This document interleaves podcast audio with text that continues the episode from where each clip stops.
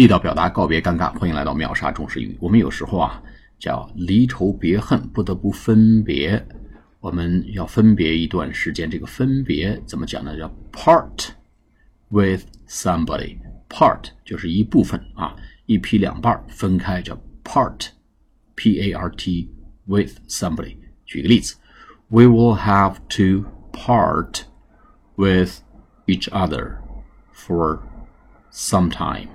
我们不得不分别一段时间。Sadly。we will have to part with each other for some time。好，再举个例子，说他和女朋友分别了。He has just part with her girlfriend，会或者说 they will 或者 he and his girlfriend will have to part with each other for quite some time，他和他的女朋友不得不分开相当一段时间。